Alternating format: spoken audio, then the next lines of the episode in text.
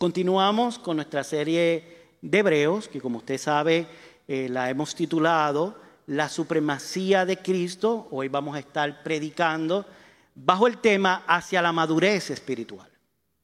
Para esto eh, nos es necesario considerar eh, el capítulo 5 del versículo 11 en adelante y sepa que vamos a leer hasta el capítulo 6, versículo 3.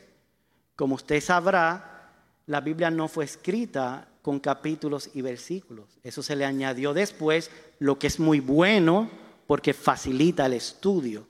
Pero para poder llevar una idea completa de lo, que queremos traer hoy, en esta mañana, nos es necesario empezar en el 5 y terminar en el versículo 3. Para esto voy a estar utilizando la, versión Reina Valera de 1960 y lee así la palabra del Señor. Acerca de esto, tenemos mucho que decir y difícil de explicar. Por cuanto os habéis hecho tardos para oír. Porque debiendo ser ya maestros, después de tanto tiempo, tenéis necesidad de que os vuelva a enseñar cuáles son los primeros rudimentos de la palabra de Dios. Y habéis llegado a ser tales que tenéis necesidad de leche y no de alimento sólido. Y todo aquel que participa de la leche es inexperto en la palabra de justicia, porque es niño. Pero el alimento sólido es para los que han alcanzado madurez, para, para los que por el uso tienen los sentidos ejercitados en el discernimiento del bien y el mal. Por tanto, dejando ya los rudimentos de la doctrina de Cristo, vamos adelante a la perfección, no echando otra vez el fundamento del arrepentimiento de obras muertas, de la fe en Dios, de la doctrina de bautismo, de la imposición de manos, de la resurrección de los muertos y del juicio eterno. Y esto haremos si Dios en verdad lo permite.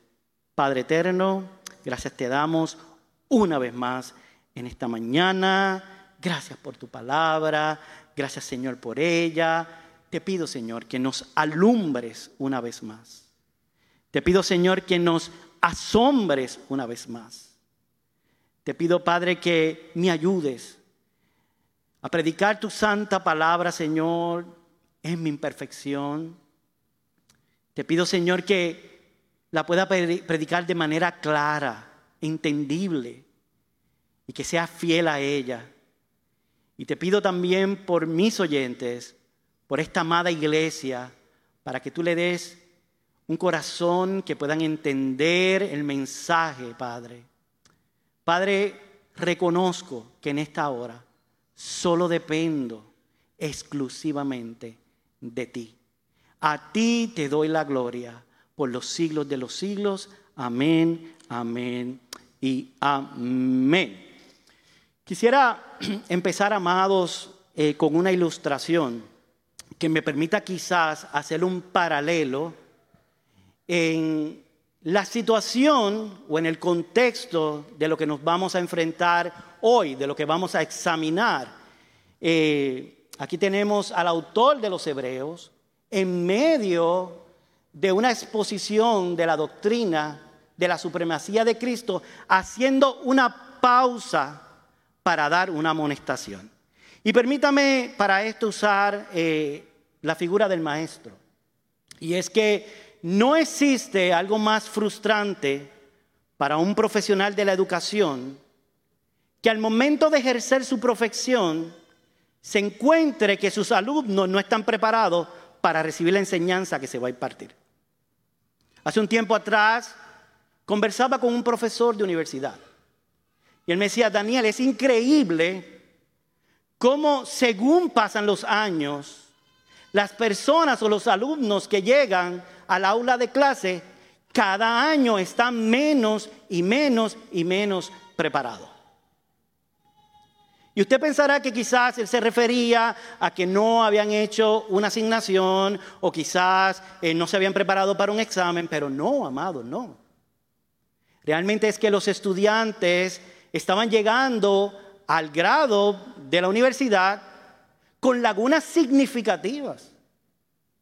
Tan y tan y tan significativas que él me comentaba que se le hacía difícil.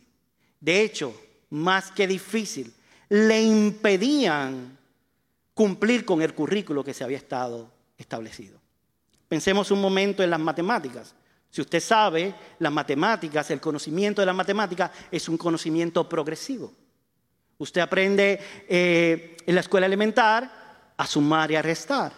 Luego aprende a multiplicar, luego aprende a dividir y así progresivamente por lo que sería o no es correcto que un estudiante llegue a la universidad y haya que repetir, ¿verdad? Otra vez estas cosas que son básicas, que son el fundamento, que son de escuela elemental. De hecho, sería triste que un joven de 25 años llegara a la universidad a aprender a sumar y a restar. De hecho, es serio, es serio. ¿Por qué? Porque un estudiante que a nivel universitario no puede entender lo elemental o lo más básico está en serio peligro. Número uno, porque a su nivel de conocimiento impide en cierta manera el avance de la enseñanza. Y segundo, porque hay algo más importante, pudiera estar en peligro de qué?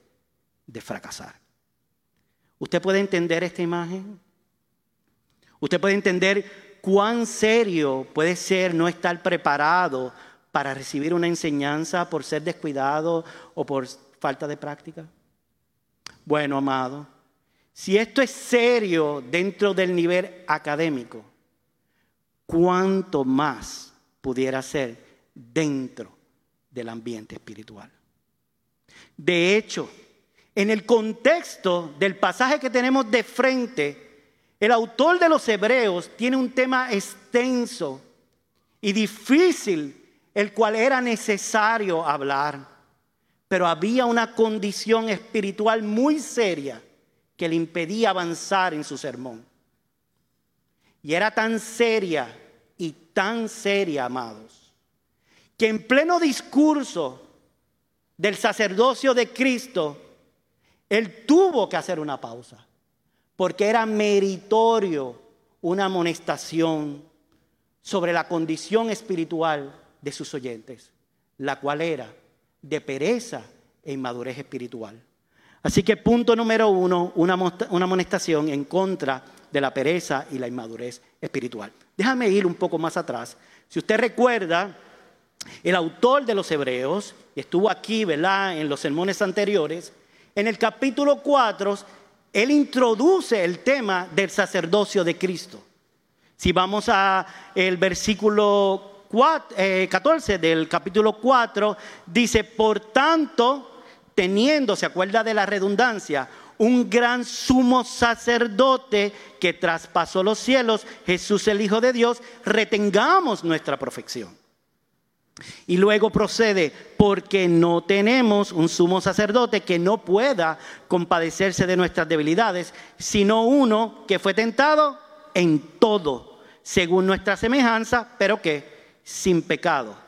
Y culmina ese capítulo 4 con un versículo hermoso que dice, acerquémonos pues confiadamente al trono de la gracia para alcanzar misericordia y hallar gracia para el oportuno socorro. Ahora, para nosotros quizás esto pudiera estar claro, pero recuerden que tenemos unos oyentes que se habían que estaban en una indecisión. Y a muchos de ellos se habían sentido tentados a regresar atrás al judaísmo, por lo que el autor, inspirado por el Espíritu Santo, abre ese capítulo 5 explicando un poco más sobre la doctrina de Jesús como sumo, eh, gran sumo sacerdote. Si usted estuvo aquí en la predicación que muy bien eh, predicó nuestro amado anciano, el pastor Luis David, este capítulo comienza enumerando las tres características básicas para poder ser un sumo sacerdote judío.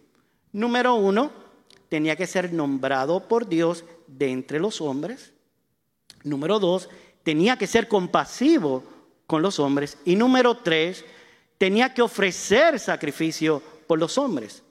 Así que el autor de los Hebreos abre ese capítulo de esta manera y luego pasa a exponer cómo Jesús, el Hijo de Dios, no solo cumplió con esas tres características, sino que se excedió a tal nivel que si recuerdan la predicación del domingo pasado, en el versículo 9, él dice, y habiendo sido perfeccionado, vino a ser autor de eterna salvación para todos los que lo obedecen. Hermoso versículo. Un sacrificio perfecto, a diferencia del sumo sacerdote judío que tenía que ir cada año ofreciendo sacrificio por los pecados del pueblo. Un solo sacrificio, perfecto y único, que me limpió de mis pecados de ayer, los que voy a cometer hoy o los que ya cometí hoy y los que voy a cometer mañana. Jesús, el gran sumo sacerdote. Y es precisamente aquí donde el autor de los Hebreos se prepara para seguir desarrollando este tema del sacerdocio de Cristo. Pero debido a la condición espiritual de sus oyentes, les es imposible avanzar. Por lo que luego de esta introducción doctrinal del sacerdocio de Cristo, Él hace una pausa. Porque había una necesidad. Había una necesidad que era meritorio que había que tratar. Así que Él se ve en la necesidad de introducir la tercera amonestación solemne de este sermón. Pastor, la tercera eh, eh, amonestación solemne, sí, si usted recuerda, la primera fue, prestemos más atención, si recuerda. Luego, capítulos más adelante, él dice, hey, cuidado, peligro con la incredulidad. Y ahora, después de introducir el tema del sacerdocio de Cristo, dice, no puedo avanzar. No puedo avanzar porque hay algo más que hay que tratar. Y esto es la inmadurez espiritual. Fíjese que ese versículo 11 comienza acerca de esto. ¿Acerca de qué? Ah, bueno, de lo que le acabo de explicar, del sacerdocio de Cristo. Ese versículo 10 anterior termina que Jesús, sumo sacerdote, según la orden de Melquisedec. Pues acerca de eso tenía mucho que decir. El tema es extenso y de hecho lo es. Si usted se adelantó en el estudio de la epístola y va al capítulo 7 y los, los capítulos subsiguientes, va a ver que el tema es extenso. Pero luego añade, y es difícil de explicar. Aquellos que han leído la epístola otra vez saben que realmente es con certeza un tema profundo, especialmente los capítulos que tenemos de frente. Ahora bien, el problema no radicaba en la extensión del tema ni en la dificultad de este, sino había una condición espiritual del oyente de este sermón. Y es por eso que luego de esto dice, por cuanto os habéis hecho que tardos para oír. El problema no era que el tema era extenso. Si fuera así, él hubiera pedido más tiempo o hubiera escrito un poco más, que de hecho lo hizo. El, problema no era que el tema era difícil. El Evangelio de Cristo es un tema fácil. Lo puede entender una persona completamente sin estudio, pero también lo puede entender un doctor. Yo lo puedo dar a un adulto, pero ahora mismo tenemos maestros predicando el Evangelio a niños. Así que el problema no era la dificultad, del tema que se iba a presentar. Amados, el problema era un problema del corazón de los oyentes. La versión nueva traducción viviente quizás nos puede ayudar un poco a entender este pasaje. De hecho, hace una traducción radical y fuerte de lo que nos quiere decir el autor de los Hebreos. Y lee de la siguiente manera, nos gustaría decir mucho más sobre este tema, pero es difícil de explicar. Sobre todo porque ustedes son torpes espiritualmente y tal parece que no escuchan. Había una condición espiritual seria. Había un problema en el corazón de los oyentes. Ellos estaban allí, pero era como si no estuvieran. El autor se enfrenta a un grupo de oyentes, claramente, amado, que habían descuidado el, el estudio de la palabra del Señor y estaban distraídos. De hecho, la nueva versión internacional también hace una traducción muy interesante. De hecho, cuando la leía, yo decía, wow, esto parece que lo, lo tradujo un puertorriqueño. Porque el versículo dice, porque a ustedes lo que le entra por un oído, le sale por el otro. No aprendían, amados, no retenían. En arroz y habichuela, el autor estaba diciendo, amados, yo necesito hablarles sobre la superioridad de Cristo, sobre el sacerdocio de Cristo. Pero me temo que por su actitud, por su descuido, por su pereza, no me van a poder entender. En el original griego, tardos significa literalmente torpe, lento. Así que eran torpes para oír, eran lentos para oír. En el contexto del pasaje significa torpeza espiritual, pereza espiritual. Y le digo aún más, esto no era una situación pasajera de los oyentes, amados. Esto era algo serio que llevó al autor, inspirado por el Espíritu Santo, a amonestar, a ser señalado. Había un descuido de la palabra de Dios. Era difícil tratar de temas profundos, no tanto porque no fueran capaces de entender, sino porque no querían prestar la atención debida a ellos. Era necesario amonestar, era necesario señalar la condición espiritual de los oyentes porque su descuido era peligroso. Ellos estaban en un sueño profundo que debían despertar. Su condición era seria. Habían abandonado el estudio de la palabra cuando la misma palabra el salmista dice, lámpara es a mis pies tu palabra, lumbrera a mi camino. ¿Cómo los oyentes iban a proseguir su camino si habían descuidado a aquellos que le podía alumbrar? Habían abandonado las disciplinas espirituales y se habían vuelto torpes, perezosos, descuidados espiritualmente. Juan Calvino me ayudó muchísimo cuando estudiaba este versículo porque hace un comentario que me parece pertinente que debemos ver con cuidado. Él en su comentario a la epístola de los hebreos escribe, Dios nos habla tan claro y sin ambigüedades, que su palabra es llamada con acierto luz.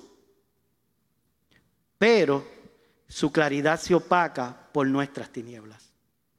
Esto acontece por nuestra ofuscación y en parte por causa de nuestra indiferencia.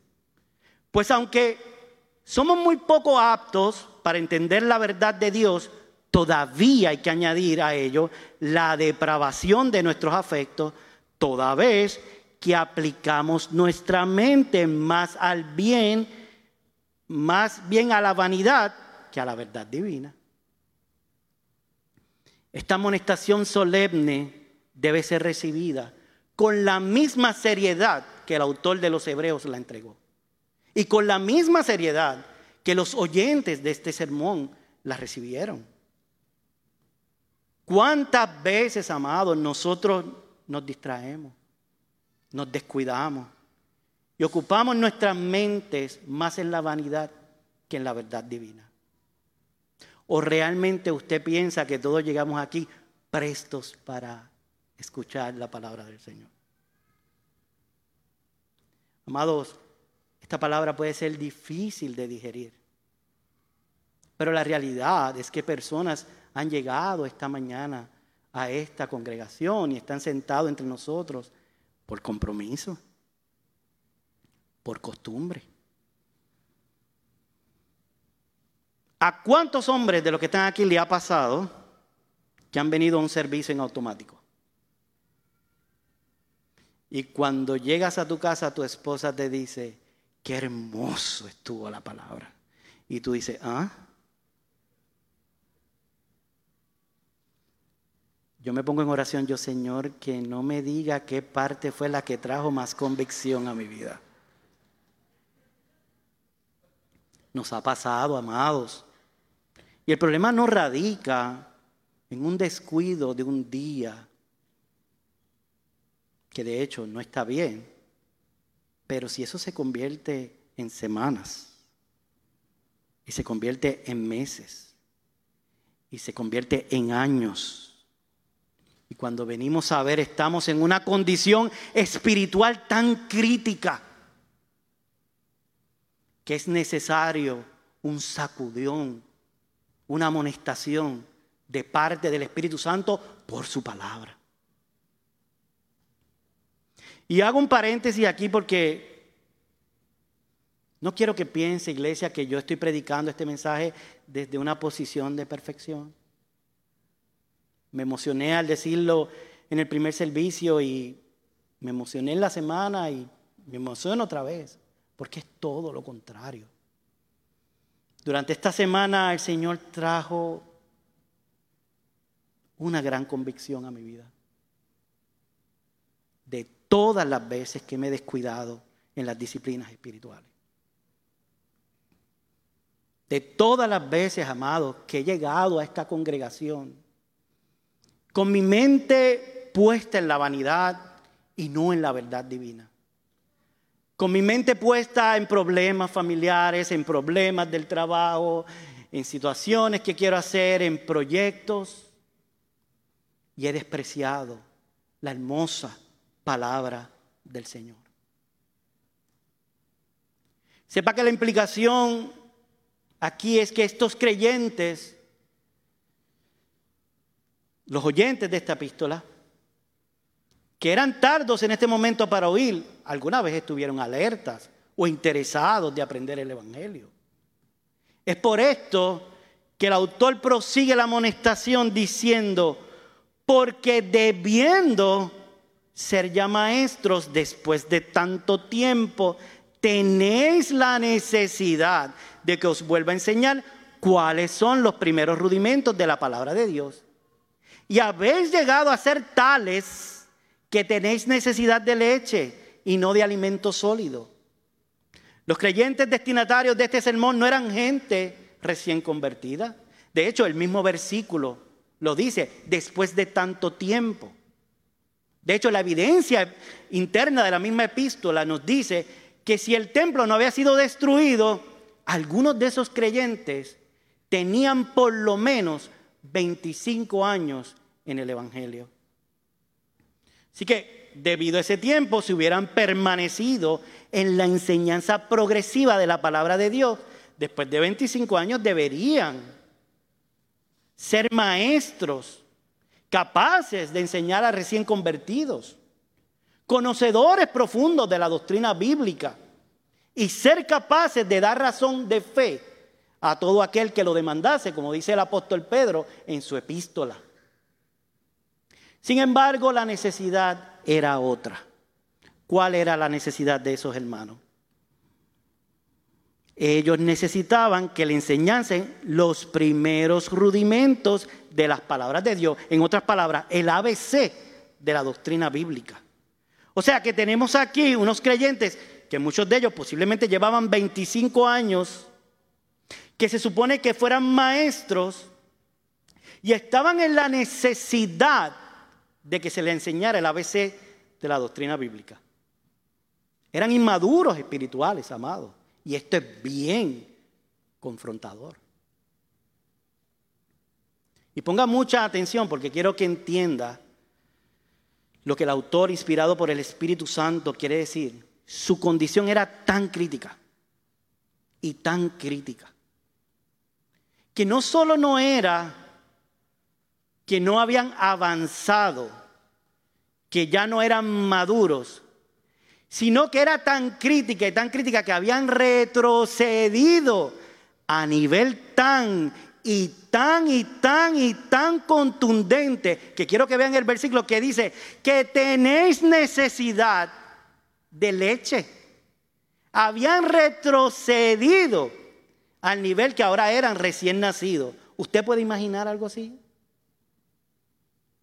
Un joven de 25 años que por pereza, por descuido, su inmadurez, llegue a un estado tan triste, tan vergonzoso, tan patético por lo duro que parezca esta palabra, que haya que tratarlo como un bebé recién nacido. ¿Se le hace difícil entender esta imagen? ¿Se le hace inconcebible que eso pasara? Pues esa es la imagen, amado, que presenta el autor en estos versículos. Esa era la condición de los oyentes de este sermón. Sin lugar a duda, todos los días de nuestra vida debemos examinarnos, así que a, a fin de que nos esforcemos en madurar. Sepa que cuando dejamos las disciplinas espirituales, cuando dejamos a un lado la lectura de la palabra, cuando abandonamos nuestra vida devocional, cuando dejamos la oración, cuando dejamos de congregarnos. No solo es que no avanzamos, sino es que retrocedemos.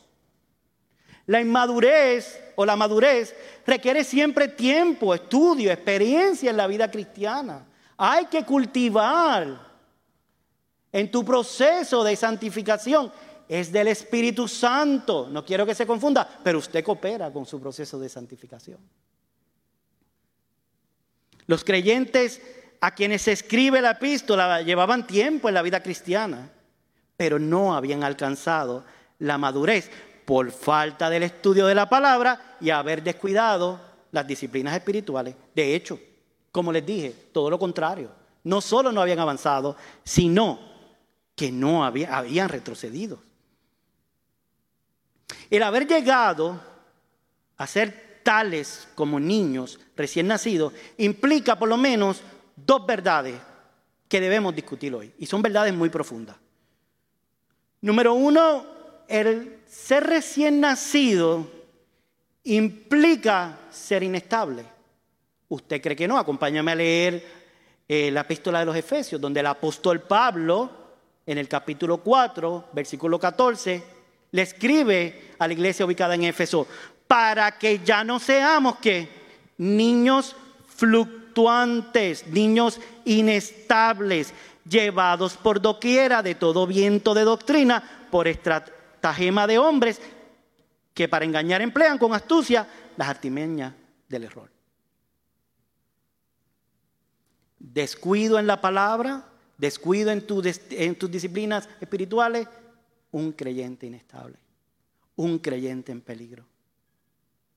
Número dos, el ser recién nacido implicaba en cierta manera ser propicios a la carnalidad. El apóstol Pablo escribe a la iglesia ubicada en Corinto por su comportamiento contrario a la enseñanza de la palabra. Le dice, bueno, de manera que yo, hermanos, no pude, no pude hablarles como espirituales sino como qué? Como a carnales. Y añade, como a niños en Cristo. Un cristiano inmaduro espiritual es como un niño inestable, propicio a la carnalidad, que sería lo opuesto a un cristiano maduro que por el uso tiene los sentidos ejercitados en el discernimiento del bien y del mal. Por lo tanto, el autor de los Hebreos termina esta sección haciendo una comparación con otros creyentes, los creyentes maduros, los creyentes que están apegados a la palabra del Señor. Y dice, pero el alimento sólido es para los que han alcanzado que la madurez, para los que, ¿por qué?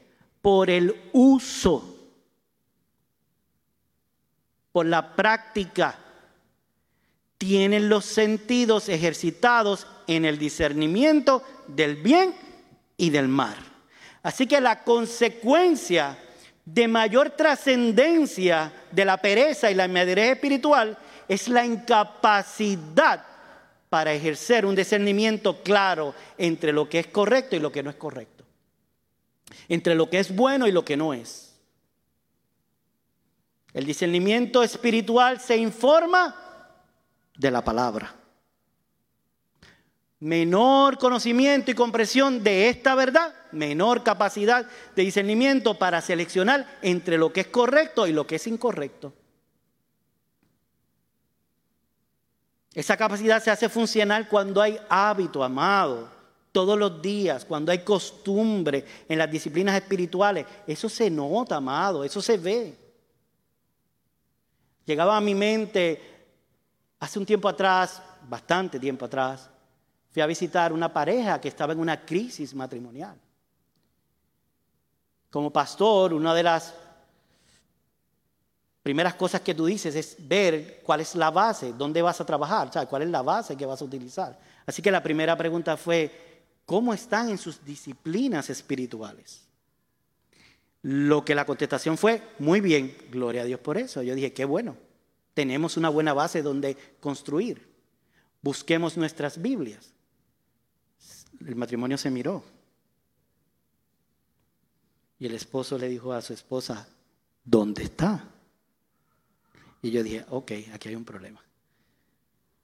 Y la esposa le dijo, en el cuarto. Y él le dijo, ¿y dónde en el cuarto? Y ella dijo, encima de las revistas, que le pusimos las sábanas arriba. Y yo dije, mm, aquí hay algo que no está bien. Bueno, pero la Biblia apareció, llega a la sala. Yo digo, vamos a considerar la epístola de los Efesios. Cualquiera que es consejero matrimonial sabe que usted es un buen punto donde partir. Abramos nuestras Biblias en la epístola de los Efesios y la señora empezó Génesis, Éxodo. Y yo, un poquito más, un poquito más. Hermana, pase la mitad de la Biblia. Amados, claramente no estaban ejercitados en las disciplinas espirituales. Eso nos pasa a todos en algún momento. De hecho, amado, yo me ha pasado aquí mismo en la iglesia que por estar acostumbrado a la versión digital de la Biblia, que no es nada malo, pero por el uso me ha pasado que el pastor nos invita a buscar la palabra y yo, un intento, dos intentos, tres intentos, miro para el lado, qué vergüenza, y me quedo leyendo lo que no es.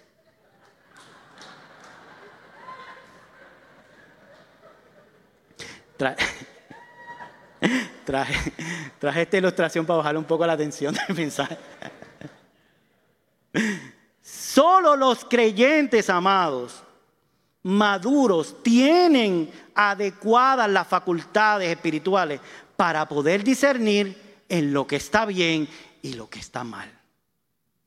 Punto número dos, una exhortación a proseguir hacia la madurez espiritual. El autor de los Hebreos prosigue diciendo, por tanto, dejando ya los rudimentos de la doctrina de Cristo, vamos adelante a la perfección, no echando otra vez el fundamento de arrepentimiento, de obras muertas, de la fe en Dios, de la doctrina de bautismo, de la imposición de manos, de la resurrección de los muertos y del juicio eterno. Y esto haremos si Dios en verdad lo permite. Las palabras con que inicia esta sesión son sorprendentes, amado. Piense esto, el autor le acaba de decir a sus lectores que no son realmente capaces de asimilar la comida sólida porque son inmaduros espirituales, porque son perezosos espirituales. Cualquiera de nosotros pensaría que lo próximo sería algo así como que bueno, ustedes no tienen remedio, esta enseñanza yo no la voy a poder dar, no vale la pena seguir hacia adelante. Hasta aquí llegó el sermón, Dios les bendiga, cada cual para su casa. Pero no fue así. De hecho, fue todo lo contrario. Les exhorta, les anima a seguir hacia adelante. Les exhorta, les anima a madurar.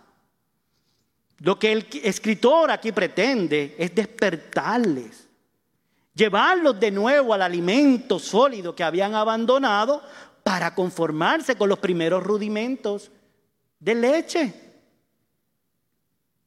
Y esto es bastante estándar en toda la, eh, toda la Biblia, o es estándar en toda la Biblia. Si usted va a la epístola de Corintios, capítulo 13, versículo 11, el apóstol dice, cuando yo era niño, hablaba como niño, pensaba como niño, jugaba como niño.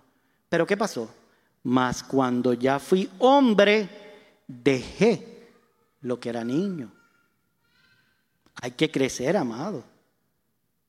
Lo primero que dice es que tenían que dejar ya los rudimentos de la doctrina de Cristo. Eso significa que los rudimentos no eran importantes en ninguna manera, amado.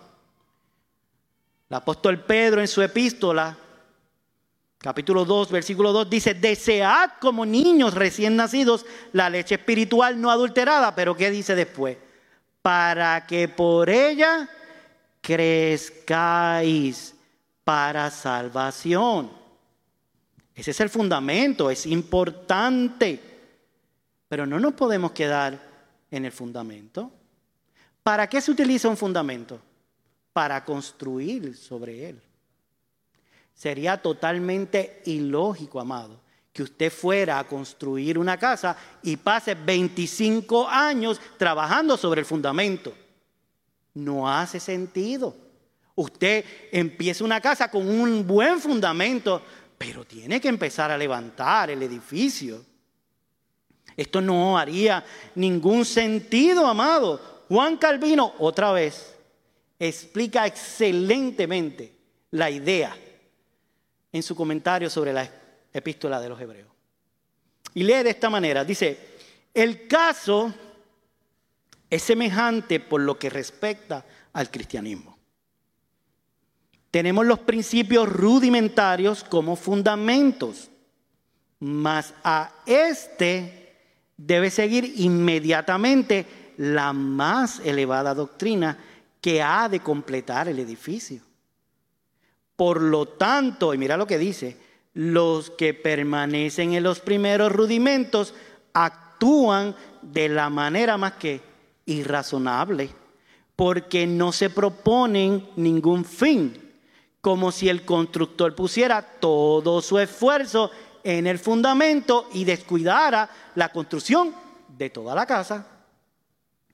De modo que el apóstol desea que nuestra fe esté fundada al principio en relación con su crecimiento hasta que por el continuo progreso finalmente quede completa. El fundamento era importante, no era que no era importante pero tenían que avanzar.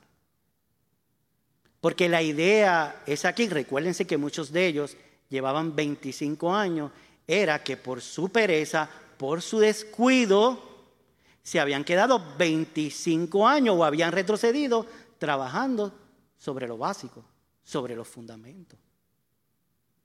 Y esto nos aplica a todo. La exhortación es que tenemos que, que avanzar, tenemos que avanzar.